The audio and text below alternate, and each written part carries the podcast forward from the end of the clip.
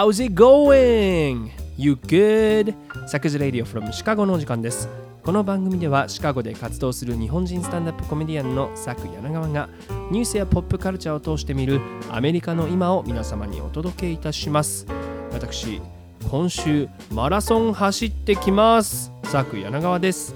そして本日もお相手ははい、私進行役サイコです。よろしくお願いいたします。よろしくお願いいたします。えこの番組はシカゴのボーイズタウンスタジオよりお送りしております。ということで、もう9月も終わりに差し掛かっております。はい秋真っ只中。ね秋といえばあスポーツの秋。スポーツといえばあマラソンということで。そうなんうん 分からんけどね。僕あのー10月2日の土曜日、はい。シカゴで行われるチャリティーマラソンにね、申し込んでみました。お65ドル。ー。うん。これ高い？普通安い？まあシカゴマラソンもっとするもんね。そうやんな。な65ドル悪くないでしょ？全然全然。チャリティーやからほら。そうやろ？うん。しかもなんとゴールはカブスの球場リグレーフィールド。ああ、なるほど。しかも完走者にはメダル、そしてオリジナル T シャツがプレゼントされる。それ目当てやろ、さくちゃん完全に。そう。もう チャリティーとかじゃなくて、もうそこ、これ。そこだけ。もう行くっきゃないですよ、こんなの。そうですよ。で、ちなみになんかいろんなコースがあって、それいろんなエントリーできる。多分フルマラソンもあるし、ハーフマラソンもあるし。でまあ僕の場合は、あのリグリーフィールドの周りをぐるっと一周して、うん。あのゴールするというあの5キロ。5K。5キロ。です 5K ランというやつですね。そう。だからあのマラソンではないんだよそうね。ねはい42キロ走んないと。これマラソンに怒られちゃうから。そう。ということでてか僕だからその走るのとか全く好きじゃないのよそもそも。あそいやいや短距離は速いねんで。う。なるほど。僕 50m5 秒9で走りますから。速いむちゃくちゃ速いそれは。これは。速いんか。ただあの長距離はもうめちゃくちゃ遅い引き換えに大体そうよね。なんか短距離速い人って長距離あんまりやし、長距離上手な人って短距離あんまり好きじゃないっていうかさ。そうね基本的にはそうよね。でも。まあ両立はしないと言われてなんかあれやんなんかそうやね。側近とチキンとか言われたりすんねんけどうんうんうんでもなんか僕の場合なんか何が楽しいかが分からへんの長距離ああ。なんかさそもそもこう別に全般負荷をかけるのが好きじゃないのよ。だから筋トレやって負荷やしさ。もっと言ったらなんだろう。心に負荷がかかることをしたくない。ジム行くのも負荷じゃないのそれは。そう。いやでももうこれはもうだから乾燥するためにやってるかあーなるほどね。らそう。だからなんかさ痛いとかさうん。辛いとかさうんハーハーするとか全部嫌いなんよ。なんで野球やっとったって話になるやんその野球意外とハーハーせえへんからねあその試合中は。ああなるほどね。まあボール当たったら痛いよ。でもマラソンなんかもうさ分かってるもん。痛いし辛いしハーハーすることが前提やから。いやだって嫌やからやろそれは。好きじゃないからやん完全に。いやでも脇っ腹痛なるしさ辛いしもうでもハーハーしてるための競技ハーハーするための競技 するための競技ではないけどね。そうでもいや確かにね野球部の時ランニング毎日のようにやらされとったよ、はいはいなんかよくあんねんトラック5周っていうメニューとかあんねんけど、うんうんあるある3周目とかさ、うん。あれこれ僕何してんやろっていうまあ一番しんどい時よね。わかる。もうわけわからんタイミングになってくるわ。もう何してんやろっていう、うん。そうでなんかでも中学入学した時にその監督がねお前ら走ってたらランナーズハイっていうアドレナリンが出てくんだよって言われたんだけど、うん。中高6年間でついぞ顔出しこんかったのよ。いっぱい走ったけど。でもとにかく実体がない軽事情なランナーズハイっていうのは僕思ってんねんけど。足りんかったんちゃう？もっと走りもっと倍走らなかったんちゃうのそうやろなだから分泌されるのが遅いんやと思うねね。人より。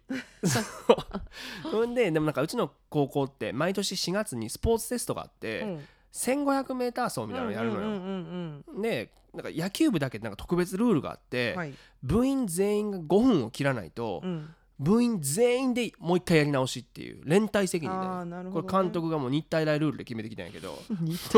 これもうね大っ嫌いな僕連帯責任とかもう心に負荷がかかるから。まあまあ野球ってそうじゃないのね。でもしかも切れるわけないねん。だもう案の定僕のねもう僕のタイムのせいで先輩含めてみんなやり直してさ、で僕結局3回やって、どうんもう5分どころか1回も6分すら切ってないのよ。てかもう2回目3回目行けばいいからタイム落ちてくるよね。落ちてくる。でもその日じゃないよ。まあ日を改めてやらされんね。んあなるほどね。そう。でそのまあほら1回目とかはさクラスみんなでやるから、うん。うん運動部だけじゃないとみんなでやんねんけど、はいはい。帰宅部のさ、うん。あだ名がホラーマンってやつがおってんけど ホラーマンに僕一周遅れにされたのがいまだにちょっと心に残ってて。いやいや帰宅部やからってなめたらあかんよ、いやホラーマンねたまに連絡取るけど、うん。なんか意外と足早いのよ。あそうなんや。あとフットサルの授業とかるやん、うん。なんか壁際にこう押し,、押し込んでいってめちゃめちゃ削りに行くんだよ運動部のやつを。隠れ運動神経のいい。いやあかんやろなんか 運動部削りに来たら。怪我するからって言って。そうまあでも当時とかずっと思ってたのはこうなんかランニング早かってもうん。野球に全く意味ないでって思って。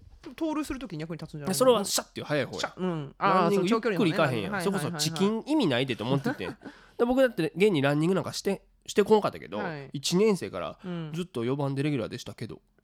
はあ。ええ。はあ。でしょ？だからうまいことバレへんように、うん。ランニングメニューとかももうサボってたんよ。なんか分からんるなんかこう外の走る時とかさ、うん。外というかこうグラウンドの外走れみたいな時に、いい感じの茂みってやっぱあんのよね。代々隠れてきたなっていう、ゲリラ兵が隠れてきたね、はいはいはで一周あのなんていうの？休んどけばもう一周目来た時に合流するみたいな。もうなんかそういうなんかマラソン大会クラスだってそういう子おったもん絶対。マラソン大会でおんのそんな子。あの学年とか全校生のマラソン大会でも絶対そうやって隠れてうん。ヒュッてこう出てくるよな。うんゴールヒュッてヒュッてこうやつおったもん。そうやね。でもそれもキャプテンやのに当てたからでもそんなんばっかやってたらさその副キャプテンのね、まあ、うんチームメイトのやつがおんねんけど、はい。ハッツィってやつが、はい。なんかもう怒ってきてさなるほど。まあ示しつかんもんなそそうもうなん,、ん。なんでちゃんと走らへんねんみたいな言うてきて、うんえでも僕いやいやあれ僕打率5割強。は？あれ？ハッツィ何倍やっけ？え？2割？はい、おかしいな。ランニング意味ある？みたいな。一番嫌われるタイプやな。勝ち誇った顔で。嫌われるでアクエリアスをね最後の一滴まで飲み干したったよなあの時の僕は。すごい顔してたねハッツィはあの時でもね今でもねなぜかこう親友でいてくれてるからありがたいねんけどそうでも確実にその時のツケが回ってきてて あそう。だからもう本番近いからうん。ジムに行ってんのよ、そうやって僕。でジムでこうななんていうのあのランニングマシンや、あるやん。ウィンドミルそうウィーンってやつでこう走んねんけど、うん。やっぱ辛いのよ。やっぱもう膝もなんかちょっとミシミシ言うてるし。おじさん。でねあの結局あの1回目6分でリタイアしたのよ。日頃から走っとかんとやっぱね。ほんまそうやで、ね。全身運動やからねジム行ってたよねだって。そうでもあの自転車とかこう入れて楽して。そう。でもしかも距離で見たらうん。600m しか走れてんかって。そうトラックでいうとあのその魔の3周目にも入ってないよね。100m1 分の計計算。そうそうそう。遅っ。ゆっくりゆっくり行くからね。でまあこれ翌日さこれはさすがにやばいと思って、うん。やっぱこうなんか策を講じなあかんやん。はい。やっぱ走る時にうん。上がる音楽を聴いて走ったらええねやと、なるほど。ほら高校の時なんかうん。その音楽なんか聴きながら走られへんかあったかんかったね。だからもう大人になった特権ですよ、はい。ということであの一番元気出る上がるのは何やろうと思った時に、うん。やっぱあのザードやなと。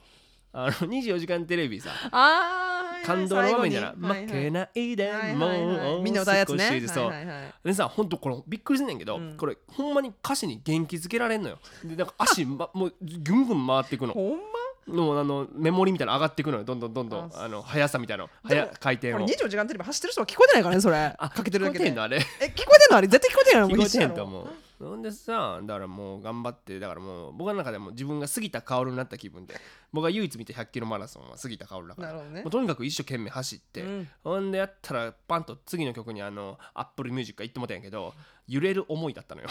同じくザード？そう。あの揺れる思いって書いてあってもう。懐かしいな。ほんなもうさ急に体がだるなって。なんやそれ。もうなんかもうこのまま走り続けるかやめるかで心が揺れてきて 結局あのゆっくりストップボタンを押したよね。な。ストップって。1.4キロだった。あでも伸びたねちょっとね。そう。でもやっぱなんていうの歌詞を受け止めてしまうこの感受性の豊か豊かさ。これが裏目に出てるということが分かったから。別の曲にしたんやんチャゲアスとかさ。いやいや。しゃげいやいやいや殴りに行かなあかんからよこれ だから感受性だから豊かやからほらあの足進むやろ多分。まあなまあでももなんかもうこの薬物が出てきちゃうから。それ そう。でまあそう。でもさ音楽やとさ露骨にねこう影響を受けてしまうってことで、はい。やっぱ文学の方がええんちゃうかなと。心落ち着けて。読みながら走るの？いやあの文学の内容入れてからこうジムに行くとモチベーション上げて。あーなるほど。と思ってやっぱうんね、だ読書の秋やから、まあ秋といえば、まあまあね。ね、だからってなったらランニングのモチベーション上げるのに一番いい本は何やろうと思った結果久々に太宰治の「走れメロス」を読んだったんよ。ね。あれええねん 何がいいかってやっぱ走る目的が明確やから。タイトルがね走れっつってるから、ね、でしかもさこのね3周目なんで僕走ってんやろみたいなうん。考えてたって言ったけど、うん。そんなんいらないから。とにかくもうあれはもう親友の命がかかってんのよ。セレヌンティウスのためにって言って走るわけ、ね。メロスは。はい。だからもう自分をメロスと思ったらええにやっていうことで、で親友のハッツィがうん。もうセレヌンティウスですよ、ハツイまた出てきた。そうハッツィをとにかく救うために走るんだって言い聞かして、うん。モチベーションとにかく上げて、うん。でジムに行ったんよ、これやっぱねスイスイ行くのよ。あっそ。やっぱもう足止まりそうになった時、うん。だね、それこそ前日のザードのはい。まあの1.5キロあたりで、うん。だからもうメロスで言ったらもう西日がもう沈みかけてあーやばいやばいやばいっていう時にそういう時なのまあ。そうもう足しんどいからその時。あーなるほどね。その時に、まあ、やっぱハッツィというかまあセリヌンティウスの声が聞こえてくるのよ、うんサークいやメロスよ。お前やめようとしてへんか。なんで走らへんねんっていう。なるほど。そしたらなんか急に思い出しちゃってさあの時を、うんあれ？ハッ打率何番やっけ？赤いあれ？えランニング？意味ある？ダッツがあー信じてたのにって言ってあの日が沈んで僕またストップボタン押してあ死んでもた。ハツイ死んでもた。はいはいということでそんな自分を変えたくて、えー今週末走ってきます。あの頑張ってください。ねなんかであれだよね。そんな自分を変えたくてっていう応募動機のやつ大体しょうもないよね。なんかいないバイトとかでもさ履歴書になんなん志望動機みたいな、あのそんな自分を変えたくて。そんな志望読そんなんで来る人いる。面接に。あと基本相乗りはそうやった。あのー相乗り参加者は、うん。これまで恋に奥手で人の目を見たりこう話すことができなくてでもそんな自分を変えたくて応募しました。おったそんな人は。でも大体みんなねあの帰ってったよ。とぼとぼとぼと。だからそ 自分が変えられず。ささなんかカメラの目の前で全国民の視線を感じながらさ自分から相手呼び出したらあかんねんそうで、やね。あんな環境で変わるかいと思うよ。だからしかも恋をしに行ってるから。恋に落ちにわざわざ行ってるから。そうやね。そうですよ。はいはいだからとにかくまあでも僕はあの本番に強い男ですから今まで最高1 4キロ。ただここから見といて5キロ。ゴールが待ってっからリグレーフィールド。はまああのほらつら吊り下がってるにはメロスのようにさほらあのね T シャツかなんかほらあもらえるんやろ？ねまあだからさ物がいい。だから欲しいんやろ？人参ぶら下げられた馬みたいな。そそううそうそう。そうそっちの方がいいんだよ。親友より人参ですよ熱いごめんね言うて。ということで来週の番組でいい報告ができるようにそしてサライを歌えるように頑張ってまいります。今週も行ってみましょう。最初のコーナー。What's Happening America? さてこのコーナーでは毎週今起きているホットなアメリカのニュースを独自の視点で皆様にお届けいたします。政治に文化そしてちょっとバカなニュースまでアメリカの今をランキング形式でお伝えいたします。ということで、えーなんかファイザーがうん。ブーストワクチン出すのがね FDA から降りたんでしょ認可が。ね。はい。だからこれでまずは65歳以上の高齢者の方々、うん。それから最前線の人から打っていくっていうらしいねんけどさ、ねなんか2回目の接種から半年以上経過しとったら、えーこのブースターワクチンを打ってでこ結構効果が出るっていうのがね発表されてますけど。結結構出る。割割と出る。ざっくりやなざっくり。と思ってまあまあ出ますというねところで。だまあ我々の世代に降りてくんのはまあ年内いけたらなぐらいなのかな、まあわかんないけどね、ねうん、まあでもブースターブースター言ってるけど、うん。ねとりあえず2回目さえもっていうかうん。なんなら1回目さえも打ってない、うん。打ちたくないっていう人も一定数いるから、あもう関係あれへんっていう人は関係ないんやろうけどさ、まあまあ、まあシカゴとかこのファイザーブースター、うん。結構ニュースで取り上げられてたけど、はいはい。例えばそれこそテキサス州とかさ、うん。ワクチンを義務化することを今州法で禁止する方向にね、うんうんうんあの州政府自体が動いてはい。る状態じゃない、うん。だから本当ところ違えばという感じだよね。そうやだからそうマスクでやったらあったでしょ？なんか今週。何何何？あのほらテキサスのレストランで、はい。あのマスク着用禁止っていうのを掲げてるとこがあんだって、はいはい。でそこにマスクしたお客さんが入ってったら、うん。あの店員と他のお客さんが「かえーれ」かえーれ」っていや知らないよこのコールをしたか。は まあね。追い出されたっていうね。だからもうマスクしてたがために。そう逆ホリエモン状態ですよ。そうということでまあだからいろんなとこがあるね。アメリカは広い。あーアメリカは本当に広いです。ねということではい。そんな広いアメリカから最初のニュースです。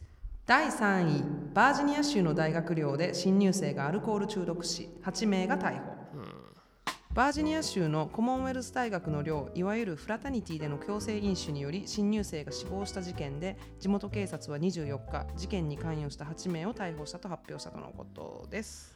というニュースですね。うん。まあアメリカは今、えーまあ、新学期、そうね今月からはい。新学期の秋。新学期だから新入生。ねえということなんですがまあ日本でもさ新学期になるとさ、はい。4月とかね大学の新刊コンパとかで、毎年毎年ね。旧旧制あるっちゅううみたいなのがこう報道されたりするじゃないですか。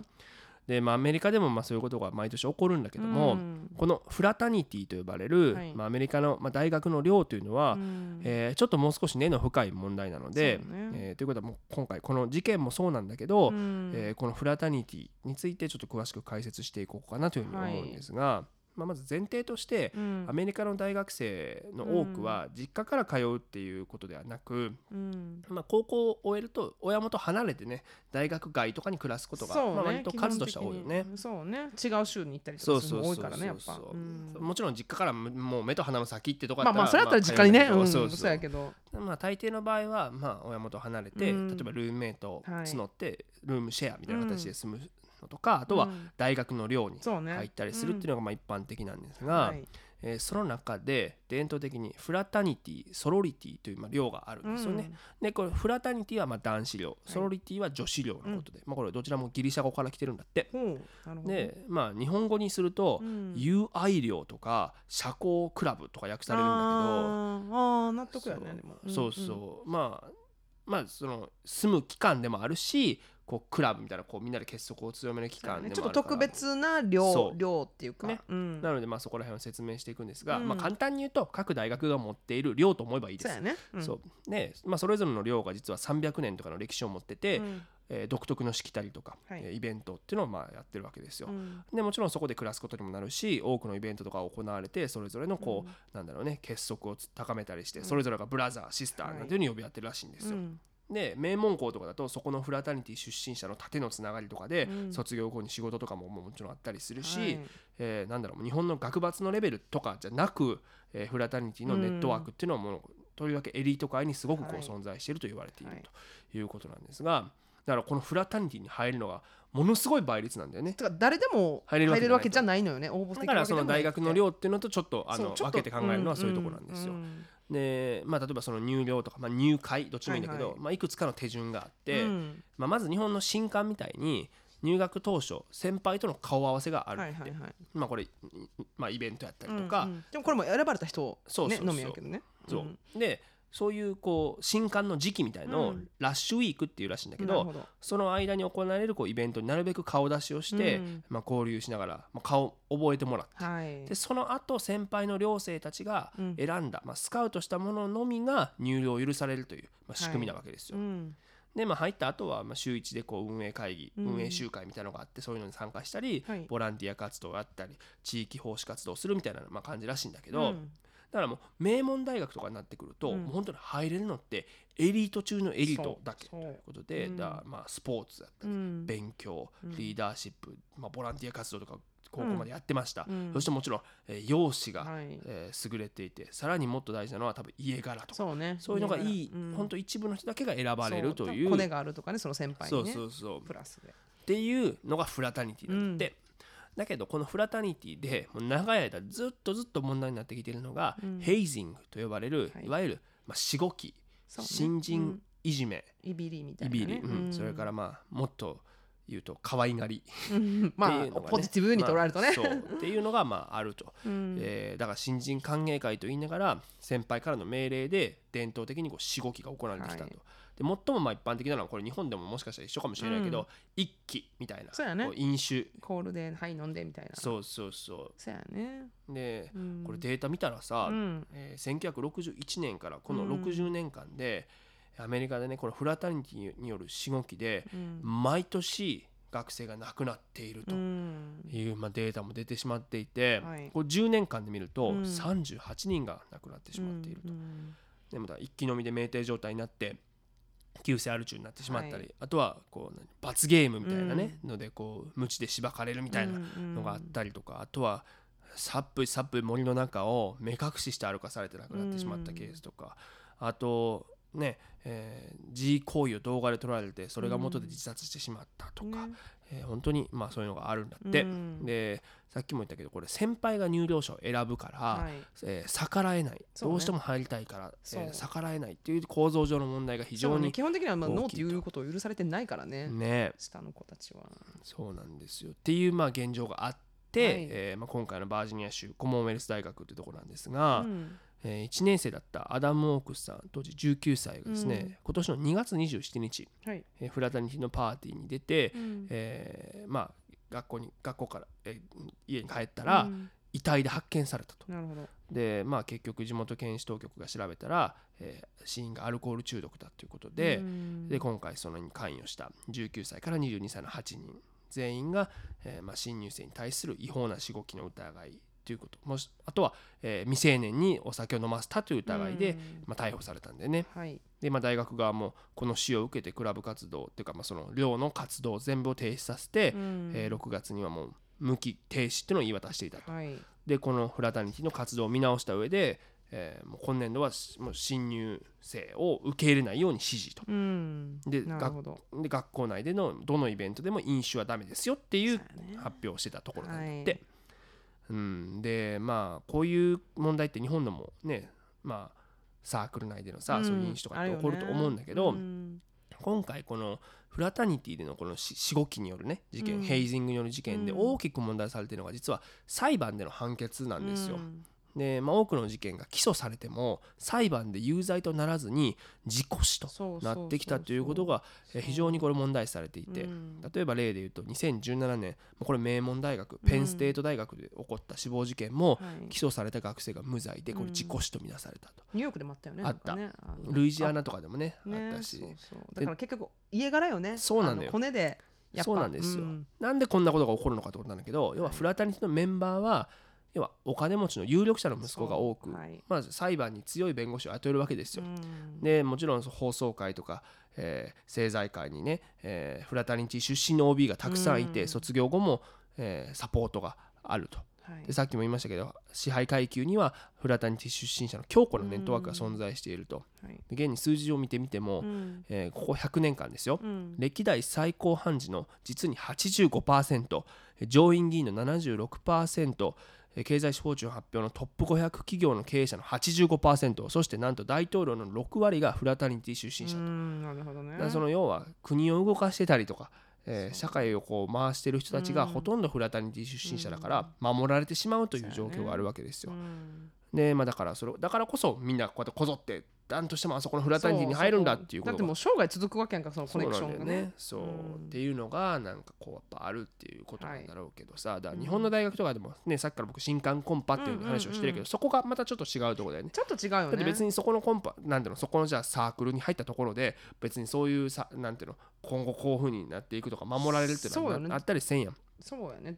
うんそう。しかも別にあんなんただ楽しくてみんな飲んでるだけでしょ？そのんバカ騒ぎしたいからとかで、うん。その新刊コンパみたいなやつって。サークルやからね。そうそうそそう真剣度合いはないもんね。ね。うん。そうだからなんかこっちは結社みたいなのに近いのかもしれないねそうやフラタニティはうん。そうだからねせっかく一生懸命勉強してさ大学入ったのってこんな別に飲み会のためじゃないやん。そうっていうのは思うしでも僕思い出したのはさその、まあ、大学の時に BSP っていう団体に関わってたのよ。はい。でこれどういうまあサークルなのかな、まあ、団体なんだけどほう。結局主催は大学の国際交流推進室みたいなところだから、うん。まあ、厳密に言うとこうなんていうの？サークルではないわけよあちゃんとした会会みたいな。そうそうそう,、んんうんでどんなことするかというと留学生が大阪大学でいっぱいいるから、うん。そのこう履修のさサポートどうやって履修登録したらいいんですか、はいはい。みたいなサポートとかあとこうセメスターごとに交換留学生来るから、うん。その歓迎パーティーの企画運営みたいなのをねやってたのよ、うん。でこれ BSP っていうんだけど、うん。何やったのかなと思って調べたらブラザーシスターズプログラムだったの BSP って。うんでなんか聞いたらフラタニティって伝統的に3文字なんでしょ？ギリシャ語で例えばアルファベータはいはいはいカッパみたいな。うんうん。だから俺さでしかもブラザーシスターって呼び合うみたいなさ、はいはいはい感じ。完全フラタニティなんじゃないの？ブラザーシスターって読み上がってたの？それをみんな。うん読んでない。あ読んでないんかい。でもほらブラザーシスターズプログラムまあまあだからさ、ねまあね。そうだからだからなんだろうしかも寮みたいなのもあったんですよああったんや。そう。うん。まあ、僕はそこ入ってないけど、うん。だからなんだろう結局僕実はフラタニティのメンバーだったって今気がついたんだけど。量入ってないっても言うたよね。あれ？入ってないけどメメンバーだったよ。まあまあそれに基づいた会そう恩恵はちなみに受けてないし、うん。放送会にも政財会にもコネもない新人歓迎パーティーはバヤリースとキリンレモンだったバイアリスあるよねあのオレンジそう。サングラスかけてるやつ。そうさっきあのクーとなっちゃんとバイアリスどれがどれかっていうので論争したからね。でクーすら私も何か出てこなかったもん、ななんやっけと思って。クーもあるんだよね。いろんなオレンジジュースありますから、はい。そうだからまあね放送会 C といえばあのさっき名前挙げたハッツィがね、うん。弁護士ですから。そこにね僕はやっぱコネクションありますよ。なんかあったらじゃあお願いしとかんとねこれからも。だからそれがねやっぱねだからなんだろうフラタニティというとさよっぽどなんか野球部の寮の方がさ新刊とかよりフラタニティだなと思う。そうじゃない？だから大学やったらさサークルよりも部活とかの方がさそうだね。そうじゃない、だね。結構結局さ将来的にもコネクションとかさ。確かに。就職もそれで決まったりするもん、ね、そうだから多分日本、うん、こっちでいうそのフラタニティはそっちじゃない？部活じゃない？どちらかといえばそうね。だから名門例えば PL 学園の寮とかもあるもんな。そうそうね横のつながりも縦のつながりも含めあって、そうね。だいぶだから、まあ、ギリシャ語はついてないね 日本の場合は。つかないね。ついてばはいハッツィがセレヌンティウスだっていう。もう見捨てたけどねさっき完全にもう。あかんやん言うて。ということで、えー次のニュースいきましょう。第2位史上最悪の爆弾魔ユナボマーからの手紙が記者の家から発見される1970年代から90年代にかけて数多くの爆弾事件を起こしたユナボユナボマーことセオドア・カジンスキー受刑者からの古い手紙が地方新聞記者の家の屋根裏で見つかり大きな話題を呼んでいるとのことです。というニュース、はいユナボマーでユナすよボマーね。アメリカ史上最悪の爆弾魔はい。あのーアンビリーバボーとかでやってそうだよねああ、絶対取り上げてるよね。絶対取り上げてるよね。っていう人なんですけどえ知ってました、あの、なんていうの、名前は聞いたことある。あなんていうの、なんかこう、なんかしょうもないねんだけど、うん。ミステリーとかの番組で、うん。今までのシリアルキラーのこの全米のリストに、このカジンスキーはおったよ。おるよね。た。そう。しかもこの我々が今いるシカゴのね出身の人なので、ということでなんかこう地元でもさちょっとなんて言うんだろうなカルト的な人気があったりあのユナボマーが通ったバーみたいなはいはい、あるやろね。そういうのがまああるかから、まあなんかこう、まあ身近じゃないんだけど身近というか、うん。えー人でまあでも本当に悪い人ですから。1978年から95年にかけてうん。16件の爆弾事件を起こして、えー23人が負傷3人を死亡させたということなんですが、えーまあ一説によると96年の逮捕まで FBI が最も捜査に人員と費用をかけた、えー犯人だということでも有名なんですよね。で、まあ、今回のニュースその彼が逮捕前に、えージャーナリストに送ってたとされる手紙が見つかりましたというニュースでございます。なるほどね。そうもともとなんか天才数学者だったらしいんだよ。なんか自分でボム作った人そうかなんかそそうの人よね。そうそうそうだからもうなんていうの、まあ、マッドサイエンティストっていう言葉があるけど、まあね、数学者サイエンティスト、まあどうまあ、ちょっと違うんだけど、うんという人でだからなんだろうそういう天才数学者から爆弾魔へっていうことで、うんなんかこうメディアとかでもさ騒がれたりはした。人なんですよ。うんで、えーまあ有名人でもカルト的なファンの人がいてさ、カニエ・ウエストねラッパーの、まあ、シカゴだしさ、まあシカゴだからね。まあ、なんか俺はファンだぜなんて公言したりもしてましたけど、まあとにかく天才なんですこの人は。なるほど。1942年生まれだから今もう79歳で結構まあ高齢なんですけど、16歳でハーバード大学に入学、飛び級でってことだよそうね。じゃあおお。でそれこそだからフラタニティみたいなのにも入ってたんだってあそりゃそうやろね。そうでしょ、うんで25歳で史上最年少で UC バークレーの数学の助教授にすごいね。UC バークレーだってもう超名門ですよ、うん25で？そうよねえだからそういう輝かしいキャリアを築いたんだけど、えー1969年、えー突如退職しモンモンタナ州の人里離れた田舎で自給自足の生活を始めたということで。どうしたどうした。ねだからなんか。このちょっと怪しいよなこちょっとの辺で怪しいよね。そう。ででもさ、まあ、70年代に突入してさ、うん。ほら周りがこう不動産とか開拓してきて工業化していくっていうのを見て、これになんとか抵抗しようっていうことで社会改革の訴えをするんだって。だけど結局聞いてもらえずに、うん。そっからあもうなったらもう暴力に訴えるしかないなってなって爆弾魔になっていったっていうことらしいんだけど。究極な方に行ってしまったのね。ね。でまあ、だからこの人のスタイルとしてはどっかこう、なんていうの街中に爆弾を仕掛けてバーンって爆発させるんじゃなくて、うん。こう個別にね爆弾を送りつけてかああ開けて。開けたらバーンって爆ああ発すじゃあ無作無作為にこうやったわけじゃないみってことだよね。そうそうそうそうそううん街中とかじゃなく送りつけるスタイルなんですよなるほど。でだから送りつけるスタイル。そう そそんなスタイルが私知らんけど。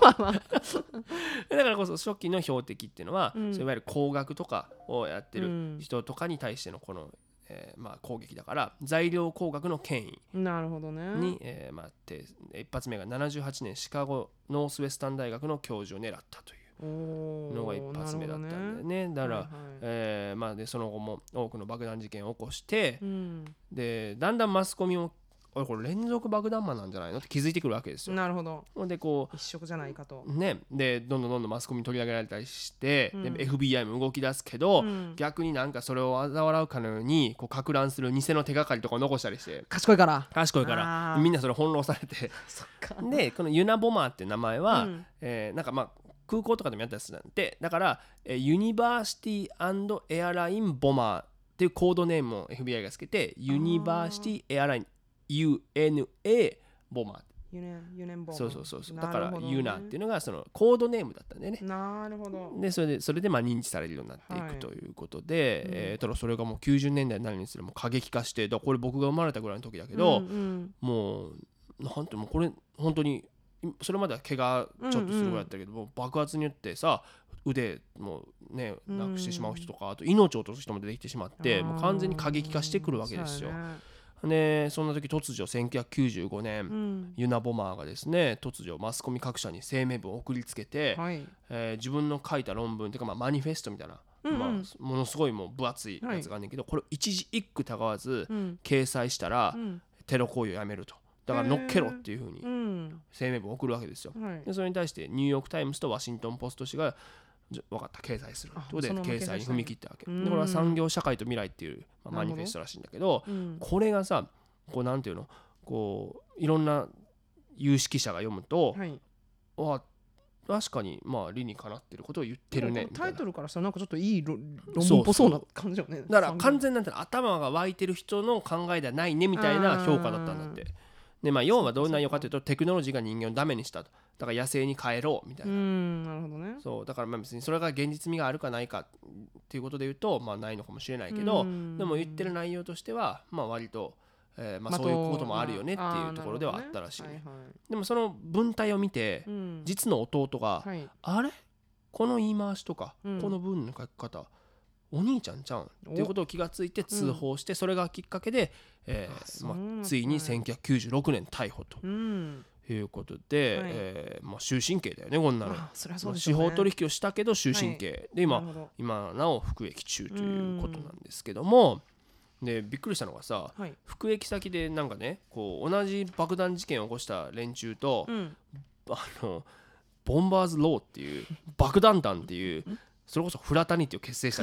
まあ寮やんそんなあれゲームじゃなくて。怖い怖いもそううだからもう危ないんだよと。怖いのもうまたなんかやりよるからね。そうでもまあもうならね高齢ですからね。ね。っていう中で、えーまあ、今回新たに、えーもう50年ぐらい前70年代と思われる、まあ言ったらうん爆弾魔になりたての頃の、はい。えーまあ、ユナボマーからの手紙がある記者の家の屋根裏で見つかったでこの記者は別にに面識があったわけじゃなくて友達だから手紙が来てたとかじゃなくて、はいはい。もうランダム？そうランダム。家のなんかこう整理をしたんやって、うんうん。で屋根裏のほっこりまみれのなんかいろんな資料とかをうんなりながらやってたら、こう手紙が見つかってう、ん。であこんなんあったなと思って、うん。その送った人の名前見たら「え？もうこれユナボマーやんけ」っていうのがお分かったと、ーなるほど。まあ、テッド・カジンスキーっていうね名前、はいはい。当時なんか誰も知らなかったから。そうやね。そうでも疑われてもない時でしたから、えーだから記者も今日まで気づかんかったと。すごいね。今日まで気づかなかったってね。すごいよね、びうん。見せる時びっくりしたやろね。ね。でなんか内容としては、えーその記者が南米にすごく詳しい人なんだって、はい。であなた南米にお詳しいとお聞きしました、えー私は今南米にちょっとこう行きたいなと思っていて、うん。えーどこか安全で隠れられる場所を南米で探してるんですが知らないですか？っていう。うん。いやもうやばい人やん多分もうやばいね。で。でもそれもうでも記者もさ誰か分からんけど、うん。もうでもとりあえずっていうんで親切にこう返信したらしいの。返したの？返したの。ここ隠れるとこてもう適切ですぜ言うて。ここここは危ないかもしれん人。バレるですちょっとちょっと。それほどよ。ありがとうございますっていうまた返信の手紙が来たんだって、うんうんほんで今見てみたら、ううんわあいつやんけってなってるわけやん。そうやね。個人好きやんみたいな。でコメント見たらあの時親切に送り返してそうやね。そう無視しとったらあれか。ボムが来てたね。送られたよねほんまやほんまや。っていうねことなんだけどでもこの見つかったタイミングなんかすごいいいないやあのまあいいなと思ったのはさ、はい。今ネットフリックスで「ユナボマー」っていうドキュメンタリーちょうどやってあて今年公開されたんだけど、うん。シリーズものになっててすごいよくできてる作品だからでだってこれでユナボマー知った人もいるやん多分ニュースで。そうよね。それどなんだなんだってネットフリックスになるのか？あいいなっていう、はいはいはい。そういうのもあるしあとドラマでもねマンハントっていう彼を捕まえるこう、うん。あの人たちのねこう、まあ、作品もあったりとかするからいやこの人たちがなんか送ったんじゃないなと思ってもう一回。捏造じゃないの？とか思うぐらい本当にドンピシャのタイミングよ。すごいね。だってねこのユナボマいろんなところで描かれてるというかさ「うん。カウボーイビバップ」っていう作品がさ、はい。ちょうど最近実写化されるっていうのがさ、もううん言言われて、はい。でその中に出てくるテディ・ボマーっていうのも明らかにオマージュですからユナボうんマー。はなるほど。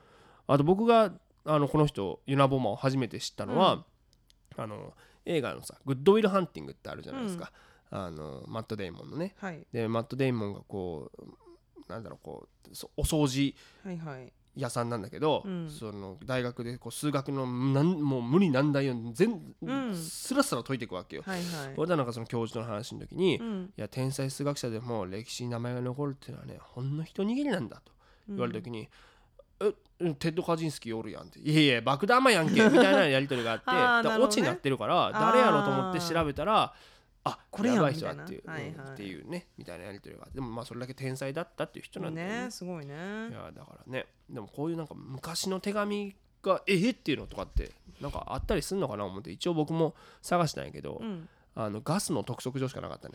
えね督促状取ってるの？督促状取ってる。やっぱうんあの払おう？ワークスレター戒めをねああなるほどね。いけないよっていうところんなっつって。ねそう。ね。ということで、えー、ユナボマーでした。次のニュースいきましょう第1位子どもの BMI 上昇率コロナ前と比べて約2倍に、CDC が全米の2歳から19歳を対象に行った調査によると体重を身長の事情で割った体格指数いわゆる BMI の上昇率がパンデミック前と比べて倍増していたことが分かったそうです、ねえ。ええーー BMI でも最近日本でもよく聞く指数だ最近とか昔からなかった？あった。ことない？いや見たらねじ1800年代にベルギーの人が見つけたってこむと。っちゃ昔やん。だってシンプルだもんね。うん。シンプルな指数なんですよ。ね。だからまあ体重を身長の事情これだからセンチメーターじゃなくてメーターで、えー割ったものだから、うん。まあ、僕の場合だとうん。179センチ、はい。つまり1.79メーターでしょ、はい。で体重90キロだから、90を1.79の事情で割る、うん。さあこれねさっき計算したらうん。28.09なのよ、高いね。そうだからね肥満？肥満らしいのよ。だから日本の指標とこうアメリカの指標って違うんだけどああ日本のだとなんか肥満って書いてあってえ？っまあ。あのこっちでも25以上はね。肥満でオビーズではないのか。でもあの過体重オーバーウェイトそうオーバーウェイトよね。言ってでもさいやこれ僕はまあそうそうなんだけどそのなんていうの？17990キロで、うん。まあ肥満とこの BMI 出てくるんだけど、はいはいはい。でも例えばね、うん。えーアスリートでさ17990キロっていっぱいいるわけよ、その体脂肪率がすごい少なくても、だからなんていうの筋肉量とかこれ BMI って考慮入れてないししてないね。ざっくりしか分からへんわけよ。だだから普通の人向けのねそうそうそうそう。だからまあ僕は普通の人だから、うん。これまあ普通に肥満なんだけど、うはい。例えばゴリゴリの人もさこれ肥満に出てしまうわけじゃない。そういうことやね。だから、なんていうのそのざっくりしかわからないものなんだけど、もういろんな広く一一般的にデータを取るときにすくごくシンプルな指標だから,、だからちょっとき自分太り気味やでとかそうそうそうそう。ね過食気味ねそうそうね、だからそれにすごくこう役立つ、はい。えーまあ、BMI なんですが、えーこれを CDC 疾病対策センターが、えー2歳から19歳の243万人うん。を対象に調べたんだって、はい。そしたら、えーコロナ前と後で BMI の上昇率が大幅に拡大してたと。上昇率ね。うんだから前に上昇してたのとあ、えーコロナの後に上昇したのうん。どっちが多かったかってことなんだけど、特に年齢の低い未就学児のグループつまり小学校入ってない子たちだよね、それからもともと肥満だった、うん。えーグループでの上昇が目立ったと、なるほど。えー肥満グループの上昇率はパンデミック前と比べると5.3倍だったというね、えーデータが出ているんだよね。まあまあでもね分かる気はだって運動ね学校とか行けてなかったらさそうだ家にずっとおったわけやからみんな。うん。そう。食べるしかないやもんそう。さあな。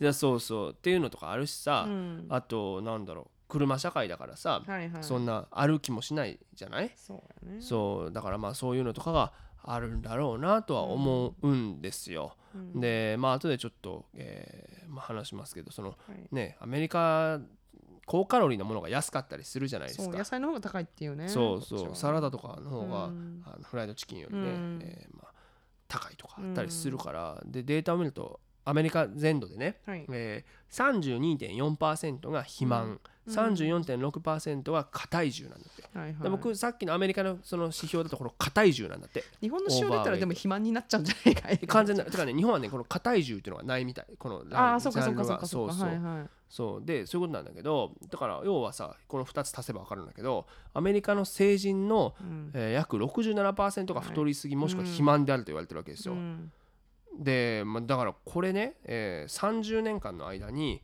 2倍に膨れ上がってるんだって、でもっとこのさっきの2歳から19歳のはい。子供に限って言うと、うん。3倍以上に増加したという報告が出されていて。うんこっちの子ほんまにねチャビなのよちっちゃい子、ねぽっちゃり本当いうことにですかね食べてるのは。びっくりするもんね。あそ本当に。うねや。だからそうまあここからだからこうこっちの肥満に関して言っていくんですけど、はい。まあだから健康的に言ってもさうん州政府とか対策を練らないといけない状態になってるじゃないですか。ね。でまあこの増加率特に児童青青少年のうんうん。肥満率が、えーこれは増加し続けてるぞってところで、はやっぱまずは給食のね栄養バランスにガイドラインを設けて、うん。えー各学校で指導していたりとか、うん。あとドリンクバーみたいなのがあるんでねあの学校に、はいはいはい。ファウンテンって言ってそうそう。ん。まあだからあのファミレスのそうね。ドリンクバーを思い浮かべてもらったらいいんうんうんうん。であれの内容かをちょっと変えてそのいわゆるコーラとかはいはいメロンソーダとかをなくすみたいな流れとかになってたりするわけですよ。っていうまあ取り組みがあってあとはまあなんだろうな大人とかだったら健康保険を肥満の人は高くしますよっていうふうに言って、ね。まあ、抑止力にしたりとはいかするわけなんだけどさ、でもちょっとやっぱ給食とかあと日頃の食生活のなんていうの意識づけがまずなんか必要な気がするよね。もう本当にアメリカ人の食生活は本当に日本と真逆じゃない考え方っていうかもう野菜日本人は多分野菜う。んバランスよく食べて、はいはい。お肉続いたらちょっと野菜も、うん。魚もちょっとみたいなっていう考えがない気がするよねこっちの人はね。そうだからさっき一緒に話したらさ、うん。サプリメントで取ってるんですよ、ね、そうそうだから私知り合いのあの、お子さん、うん。3歳ですがえっと3歳もうあの血液検査かな？お母さんが何かやった時に自分でやったのか、もうドクターあのペディアトリさんって小児科医科の人から、もうあのサプリメント？バイタミン、バイタミン取ってくださいっつってうんいいだって食べてるもん見ててもう毎もう本当にピッツァうん。マッケンチーズ、うんもうなんかバーガーとかはいはいはい。もう野菜が一切ないみたいなちょっとブロッコリーとか食べるけど もう他のもんだったら何にも食べないしフルーツも食べへんからはいはいはい。そりゃそうよねって。ないう。でしかもそれをさ3歳からなわけじゃない、うん。どんどんどんどん積み重ねていったらさまあそれはこういうデータになるんだろうなということね。ちなみに彼の弟うん。12、3, 3ヶ月か今1歳になったばっかで歯生えてきて離乳食食べてるクッキーしか食べへんからね。マジか。もうだからクッキーモンスターになるなだからシュガーしか食べないのよ2人。だからもうあの普通のもの食べない。でもそれもそのサプリメント飲み始めることによって補おうってことでしょ？それこそ。だからそうササプリメントで補おうっていう考えがないんじゃない？野菜もうちょっと食べた方がいいんやろうけあどまあ、食べんのやったら食べんのしゃあないやんっていうのが多分こっちの人の考え方なんじゃない基本的に、ねそこまで厳密じゃないんじゃない日本人のねだからんみたいにまあそれはねやっぱこういう数値になってそうなるしまうよってなるね。意識が本当に。そうそうそう。いやだそれでうん僕結構ちょっとこう最近、えー今ボディポジティビティとかさ、まあ考え方あるじゃない、まあ、ボディシェーミングって言ってはい人の、まあ、容姿っていうものをこう自分の物差しでジャッジするっていうのは今、うん。まあ、できない時代になってるうんからどのような体型であっても、まあ、それこそ太っていようが痩せていようが自分の体に誇りを持ちましょうっていう考え方、これボディポジティビティっていうんですけど、まあもちろんこの流れがあるからこそ、うん。余計にこの肥満っていうものに対しての、まあ、問題意識それこそうん。健康としての問題意識っていうものが、そうだ糖尿病が本当に高いやん、アメリカそうはだね。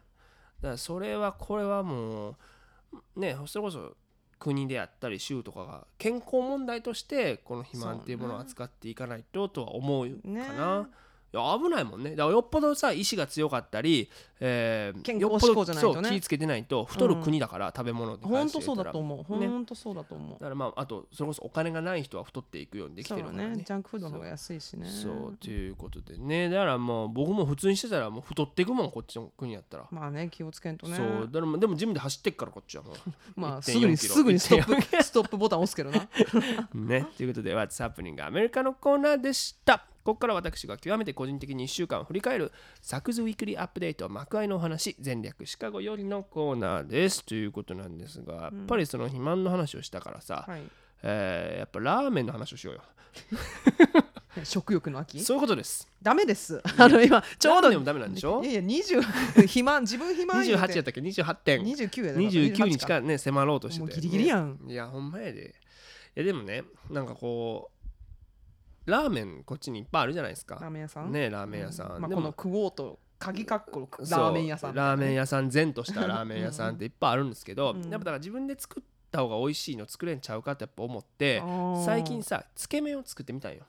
つけ麺をね、うん。あので僕一番好きなのが魚魚介つけ麺みたいなこそんなんあんの？うあるのよ俺日本でも一番なんかこう僕が好きでよくい行くジャンルなんだけど。知らない？あんまラーメン食べる人じゃない？日本ラーメンあ食べはせんかったでも美味しいラーメン屋さんとかはよく行ってはいたよ。どういうこと？でもつけ行って食べへんの？いや食べた 食べたよ。あ食べた。でも自分で別にラーメンにその興味ないからさあ。友達でラーメン好きの子行って連れてってもらったからあ付き合うとか。ね自分からこうラーメンなるほどラーメンとはならなかっなるほどなるほど。たでも業界つけ麺なんてあったかなと思って。これねリスナーも多分ね、うん。あるよさやこさんって言ってる。マジ？そうでも美味しいのよ最近の流行りとかじゃないのこれ。最近でも最近かもしれない。だからということでもしかしたらということで。ねそう。でなんか特にこう豚骨魚介つけ麺みたいなのとかが美味しかったりすんのよ。なんかこう濃厚やったりして。美味しそうね。美味しいのよ。でこれね僕以前領事館で働いてた、まあうん。H さんとしておきましょう、い。H さんのお宅に今日お世話になってて、うん。こうご飯食べに行ったりとかした時に、うん。その奥さんのね優子さんという方が、はい。こう魚介つけ麺を作ってくれたことがあって、これめなんか家で大体作られへんのよこういうのって。そうなの？なんか難しいまあまあそうよね。でいろいろこんな濃厚にになんでこんな美味しいんやろうと思って、うん。えーまあどうやって作ってんすかって聞いたら、うんツナ缶やでって言われてツナ缶入れるのがポイントみたいに言われて。一緒に煮込むってこと？そう。でへー。なんかあんまりその感覚がなかった。のまあ、はいはい。本当の魚介つけ麺は多分入ってないからあー日本のやつはね。でしかもちょっとなんか豚骨っぽい感じもあったのよ、うん。で俺優子さんがさあの福岡の人やからさああなるほど。なんかちょっと豚骨のゴンゲみたいなイメージ持つやんなんかわかんないけど 勝手な偏見はねそれなんか ほんでこれ作ってみようと思って。うん。あのこれも自分でさ、はい。でまあ大体これも分かんねんけどこういうスープってさまあもちろん鶏ガラスープの素うん。で、まあ、本だしですよ。この、はい。まず2種の神器。に MSG そうにツナ缶でこれ3種の神器が入るやん。なるほど。でまああとこれにさまあお醤油とかお酒とか、うん。えーまあ、味噌ちょっと入れてもいいし、はいはい。あとラー油とか入れてうん。やったらいけるやろと思ってうん。食べたんやけどなんかちょっとちゃうねん。なんかちょっとねなんて言ったんだろう。こうスープも透き通ってるしうん。なんかもう味噌とか醤油入れてるけど若干こう塩のこう感じなんのよ。なるほどね。そうあれ前食べたのとはちょっと違う感じなんやうんでこれどうしたらいいんやろと思ってもう日本深夜やってんけど、うん。もうええわと思ってもう優子さんに電話して。迷惑。あのー聞きたいことあるんですけど。うん、な、なに、なに ってもう、もう寝てるな、これっていう。なに、なに。迷惑ほんと。あの、魚介つけ麺どうやって作るんでしたっけ。こっちお腹空いてるんでみたいなそしたら、まあ、ゆうこさんも寝ぼけまなこで教えてくれてんけど、うん。確実に1個僕が入れてなかった具材がお。1個だけありまして、うん。牛乳。牛乳やったわ。あの濃厚な、ちょっと豚骨っぽい感じは、牛牛乳がやって。これ牛乳入れたら、うん。もうね、あ、これだったっていう。もちろんその白濁するしさ、うんうん。でこうなんて言うんだろうなまろやかになるし、うん。あこれは牛乳ですわって思ってで気づいたんやけど、うん。もちろん豚骨本当の日本の豚骨ラーメンは薄いよ、それはとんうんうん。豚の骨なんで煮出してないから、そうやね。でもさこっちのラーメン屋行ったらさ、うん。豚骨ラーメン頼んでも、うん。あれ？これコクがないなっていう、でも透き通ってるなっていう透き通ってあのなんていうの？豚骨の色してそうそうるなみたいな。豚骨の色になってるあるある。やつ多発するやん、そうやね。あれの正体が分かってん。あれ牛乳やわ。牛乳入れとんねやわはいはい。なんかね聞いたことあるのは豚骨ラーメンっつって本当にあのポークボーンからうん。煮込んでないとこもあるなんかチキンとか。そうね。だからさ豚骨ってさああいう白いにそうそう。そう。だから別に豚の骨って感じ変化してるのは我々の脳だけだもんね。そうだ豚の骨で作ってると思って食べちゃうとがっかりするのがもうローマ字で豚骨って書いてるそうだけだから、ね、書いてる書いてる。そうなんだ豚骨みたいなね。そうなんだよ、ん。別にアメリカ人漢字書いてないもんな。そうだフレーバーとして捉えられてるのかな。そうそうそう、うん。だからさそそっからだから僕牛乳入れとんなって分かったから、うんそっからもいろんなラーメン屋でさ、うん。えー豚骨ラーメン頼んで、うん。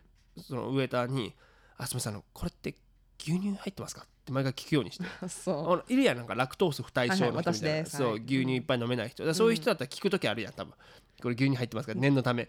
だと思われてたと思うよ。まさかまさか僕がいろんなとこでこれ牛乳が入ってることを取り締まってる。牛乳警察だと思ってないと思うんだよね。それなんだ別に牛乳入ってても食べるんやろ？うん食べるよ。でもなんかやっぱねやめるあ本物じゃないなっていう。あじゃあ味噌にしようみたいな？そうそう基そうそう。だから塩とか別にさ塩なんかそのままそんな差がないじゃないですか。そうね。っていうのはねあるからね。でもそれで言うとなんか鶏のラーメンっていう、はいはい。あのウィルメットちょっと北の方にああるの日本人の主主婦3人がやってはるそうやね。あラーメン屋さん。この豚骨は本物だったね。うん。あれは美味しかったね。あそう。うんあれはやっぱあの本物ですということで、うん。あのぜひシカゴへお越しの際鶏のラーメンに行ってほしいね。そうね。ちょっとややこしいねちょっと来たい鳥鳥のなのに豚骨だからちょっとややこしいんですけど。ということで、えー今週のサクズウィークリーアップデート魔界のお話全略シカゴ入りのコーナーはミルクポリスでございましたここで番組をお聞きの皆様にお願いです。サクズレディオフロムシカゴでは番組をご支援していただける方々を随時募集しております。世界中でポッドキャスト、そして YouTube などでお聞きいただけるこの番組には皆様の力が必要です。シカゴからアメリカの今を継続的に発信できるお力添えいただける方々、企業様などいらっしゃいましたら、サクズレディオ gmail.com までご連絡を。Venmo アカウントや PayPal でのご参加も可能になりました。ポッドキャストの概要ページ、もしくは YouTube のこちらのアドレスにお願いいたします。えーどのような形でも構いません。皆様のご協力が必要です。ぜひともよろしくお願いいたします。ということで、次のコーナーに行ってみましょう。 Saku's Weekly English。このコーナーでは便利な英語表現や今アメリカで流行りのフレーズを紹介していきます今すぐにでも使えるそして使いたくなるようなフレッシュな英語を一緒に学んでいきましょということで、うはいえーまあ、今週は、うん先週、フォーモーだったじゃないですか。はいはい。Fear of Missing Out。はい。ということで、今週、えー、とそれに引っ張られる形になりまして、おスラングシリーズ。スラングシリーズ、スラングじゃないんだけど、あの語感が似てるやつを語選んでおきました。いきましょう。モジョモジョこれやってないんやね。これやってないやってない。あのモジョっていうのはですねまあなんだろう。まあ生命力とかさ勢力、そして不思議なパワーエネルギー、パワーみたいな感じだよね、うん。まあそういうねう。ん。あーいやい文字をしてますねとかあーもう文字をみなぎってますよみたいな。っていう言葉として使うんですけどいやこれさ先週うん。シカゴのなんか日本人の人がなんか集まるうん。懇談会みたいなのになんかい、うん、あんま別に行きたくないんだけど行ってきたのよ。言ってきたけど行きたくなかったんかい、うんなんかしたらさなんかその初めてのなんかこう何人かでこう喋るやんうん5人とかでこう喋ってたらなんかこう女の人が、うん。私ちょっと全然なんかもうモテないんですよみたいな、でモテないもう魔女なんですって言ってきた時に、いや魔女っていう言葉うん。魔女なモテない女子魔女っていう言葉知らんかったん。あのも日本語のものそう日本語の魔女そう喪中の喪に服ししてる女の人って書くやつ、うん。その言葉知らなくて、うん。モテないんですでも魔女なんですって言ってきた瞬間にいい何このコントラストはみたいなみなぎっとるやんけっていうふうに思ったんよ。だかうんらそうそのまあ日本のスラング魔女とこっちの魔女っていうのはまた違うよっていうね,、全く別の意味ということで、えーみんな魔女をたぎらして生きていってほしいなという意味でいきましょう。魔女さてそれでは次のコーナーです。Ask サクアスクサクでは毎週リスナーの皆様からのお便りを募集しています。ご質問からお悩み、ご感想など何でも構いません。ラジオネームをお書きの上、サクズレイディオ at gmail.com、サクズレイディオ at gmail.com、sakusradio at gmail.com までお送りください。ということでね、はいえーちょっと今週面白いお便りをいただきましてえーということでえーお読みいたします。ラジオネームしげちんさん、さく様、さえこ様、はじめまして。新米サクラテスのしげちんですはじめまして。この夏にシカゴに赴任となり越してきたばかりの腐れ駐在員です。おシカゴに。腐れ駐在員っていうねね。自己評価が低いね。瞬隠れ駐在員って書いてるかと思った。か腐れ駐在員って書いてるね。僕もね二度見しましたから。まあ、えーそんなしげちんさん、えー駐在が決まった折にたまたまテレビでお見かけしたサクさんの特集を家内が見ておりこんな頑張ってある日本人がおるんやなとこの番組にたどり着きこれそれから食い入るように聞き込んでいます耳寄りの情報はもちろん大変に笑える面白くて貴重な番組だと思います、えーここで質問です。以前シカゴですべきことというテーマで質問にお答えしてありましたが逆にシカゴでやらん方がいいこと寒いことをお聞きしたいです。シカゴの新参者にこれはせん方がええでということをどうか教えてください。ということで。うん。ね以前さあの僕シカゴこのこれとこれとこれは月曜火曜水曜はこれやった方がいいよみたいなああ自分ならではのガイドブックみたいなそうそうそうそう。で木金土はまだちょっと決まってないんですみたいな。全然やってへんよ、うん、もうあのデータがまだ集まってないから。ということでだから今回はなんだっけ？シカゴの新参者。これはせん方がええでという逆にね。ことね。寒いこと。まあ盗み殺し援助交際じゃない？まああの普通に、うん。普通に考これえてはしない方がいいよねっていうところ。でもそう。でもこれどうだろうね。だからそのほら、えーシカゴでやらん方がいいこと寒いことでしょ？思ったんこの人関西の人がねだろうね言葉的かなにね。と思ってだからあのこっちでこっちでこうほら大阪やったらさ、うや端な歩いてさ、こうベンベンってこう ベンってやってさ、はいはい。うわーって死ぬやんか、はいはいこれこっちでそれやったらほんまに打ち返されるやんか。じゃないかなとか思って。それはあ大阪の人が知らん知らんけど。そうやなそれ100点じゃない答えとしては。バンそれはバンしない方がうん。銃で撃つやつな。撃つ打つ真似ね。真似ね。それ知ってる人はあんま見たことないけど。ね。これ自体があかんやんもそううね手のね銃の銃をそれするのも本当ダメやからこっちは。っていうのがあるけど、でもそうそれでさ大阪と東京っていうところで例えば、はいはい。なんだろうな東京ではやって全然平気やけど、うん。大阪でやったら寒いことみたいな例えばあるじゃない。や例えばよ。あうん。じゃあスポーツで行こうよ、はいはい。まあ別に大丈夫だと思うねんけど大阪でも、で巨人の帽子に巨人のユニフォームでガーって歩いてたらうんちょっとちょっと寒いなってなったりするやん。それで言ったらあのスポーツなんだろうね。やっぱシカゴでうん。あかん。そういうのは。あだからライバルチーム例えば、うん。まあまあ野球作者の方が詳しいけどこっちやったら、例えばバスケットボールとか、うん。こうシカゴのあの因縁のライバルと言われてるね、うん。とかあのとお隣の州のだからパッカーズとか。そうやな。アメフトやったらグリーンベイパッカーズのユニフォームを着そうたらあそうとかかんとかねもうその話でファンでとかって言うと、シカゴの人にうん？それは喧嘩を売ってるのかい？っていうふうに言われたねりするよとうん。かあとこの番組でももう再三言ってきたけど、うん。えホットドッグにケチャップつけたらあかん。これはまあ大阪の二度漬け禁止みたいなイメージああそうやね。ね串カツいって二度とはいはいはい。そうね。のとかで言ってあとまあほら東京やったらさエスカレーター右。うん大阪やったら左みたいなのはい。はいはいあったりするやん。うん。だからそれで言うとまあそういう交交通とかまあそういうところでさ、うんうん。車のあの雪かきしたやつあるやん冬とか。ああストリートパーキングでね。そうシカゴこれ、シカゴあるあるなんですけど、こう雪かきとかまあ降ったとガーってもう30分1時間かけて一生懸命やったところを、えーもう他の人に取られたらめっちゃ腹立つじゃないですか。そう言ったらあの道路の脇のストリートパーキング誰でもパーキングできるとこなんよね。基本的に路中だからねシカゴのそう街は。路中多いから。路中だから誰でもパーキングできるところにえせっかく自分が自分のスポットをねこう取って。そうそう。まあ、別に決まってないけどね。でもそこ止めてるとこ。やったのにそこ人の相手のところに入れたらおーいってなるから、まあ、だからこそこう三角コーンとか置いたらすんねんけど、ね、椅子とかね椅ローンチェアって言ってここ私のですせ言ってそういうのとかはまあシカゴあるあるなんで、まあ、そこを取らんようにするっていうのがあるかな。本当喧嘩になってるのがビデオがバイラルになってるとかあっねたからね。あったからね、うんでもその場所取りで言ったらさこれシカゴじゃだけじゃなくてさ、うん。日本人の人がこう僕もまあ初めの方ややろうとして怒られたことあるけどさ、なんかこう何でもいいやじゃあドーナツ屋さん行って、はいはい。こうてこう机を取りたい時とかねテあーブルを取りたいにになんか上着パサってかけたり、うんうん。物ちょっとこうそうパッていらなんなら日本だったら携帯電話とかお財布置いても全然問題ないやん。は日本はそれどっかそう。でそんなんさアメリカだったらもう2秒で行くやもうんみんな取ってくる。ありがとう言うて。そうそう。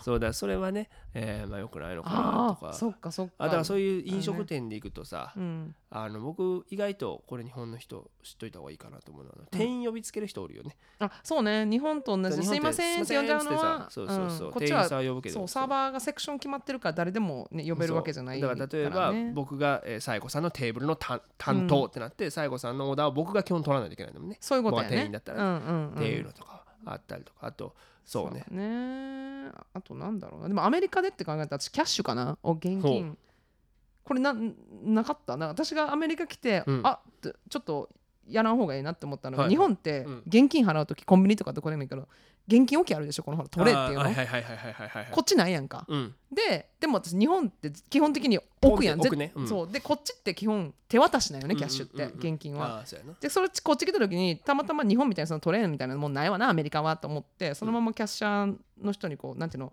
置いちゃったのねポンこうと置いて手渡してでも向こうはさキャッシュで払うの見えてるからさ、うんこう待待ってるのそうやな。私がこうパンって置くそうやからな下に置いてうんうんうん何してんねんみたいなっていうそうやな。んかええみたいになって冷たい人ルードみたいな。うんそそうやな。うそうっていうのはあるか。まああったっていうのはあかな。私。るなまあだからそんな感じ。あーまあでもそうじゃあ最後に僕思ったのは、うん。あのーこの前さ大谷君のエンジェルスがうんうん。シカゴのホワイトソックスに試合に来たはいはいはいはい。なんか盛り上がってたね。でそう見に行ったらやっぱ日本人の人むちゃくちゃいてさ。そりゃそうやろ。おるよ。でもう一瞬でわかんのよ。だ例えばもちろんアジア系アメリカ人の人とかもいるけど、うん。そういう人とかってやっぱほらまあ別にホワイトソックスのユニフォームのなんか帽子かぶってたりこうユニフォームのそうやね。こっちの人って基本的そうそうに何かしらこうチームのやつを入れていくよね。も。う持ってるや球場に行くんだったらそれがなんかまあしきたりマナーじゃないけどさ、うんうんうん楽しみ方の一つやっても、うん。でも日本の人ってさそのままなんか寝るシャツとかさあ私服で。関係ないのはいはいはいで来てるから一瞬だからあこれ大谷君に来てんやなっていうのが。それ言われて私もあのダルビッシュさんの試合の時に行ったらやっぱねそのピッチングの練習かなかな日本人もう絶対これ日本人っていうのが分かった。そそういうことなんやろうね。だからなんか僕はそこ楽しみ方だせん方がいいってことちょっとずれるかもしれないけどでも楽しむんやったらそのちょっと何かしら取り入れてみてもうん。みたいんちゃうとは思うかな。うん。それはそうそれはかもねそうだしあと一個はあの退役軍人の人とかがさとかうん現役の軍人の人がこう呼ばれてて、うん。こう会の合間にねそういう人が紹介されてふーってこうスタジアムみんなでこう、うんうんうん。拍手する時があるんだけど、その時にねあのくっちゃべってビール飲んでるとやっぱ何やって思われるから。ああそれでもう立ち上がって、えーまあ、拍手をするっていうのは一つ、まあ、礼儀だね。あと国歌斉唱国家斉唱の時とかね。っていうのはねそえーちょっと野球してて思ったから。あの見にまあまあ野球だけじゃなくくてもねそういう面あるもんね。そうベテランの人の時とかねということでね、えーまあそんぐらい、えー伝わったんじゃないでしょうか。ね。えーということでこの番組では毎週リスナーの皆様サクラテスの皆様からのお便りを募集しております。宛先はサクズレイディオ at gmail.com ということで私サク柳川インスタグラムや YouTube 公式サイトなどでも随時情報を発信しております。お聞きの方々はインスタグラムのサク柳川そして YouTube もサク柳川公式チャンネルをフォローしてください、えーそして今お聞きのサクズレイディオもしお気に召した方々がいらっしゃいましたらぜひ SNS などでシェア告知してください、えー口コミでこのラジオの魅力広まると私も非常に嬉しく思います。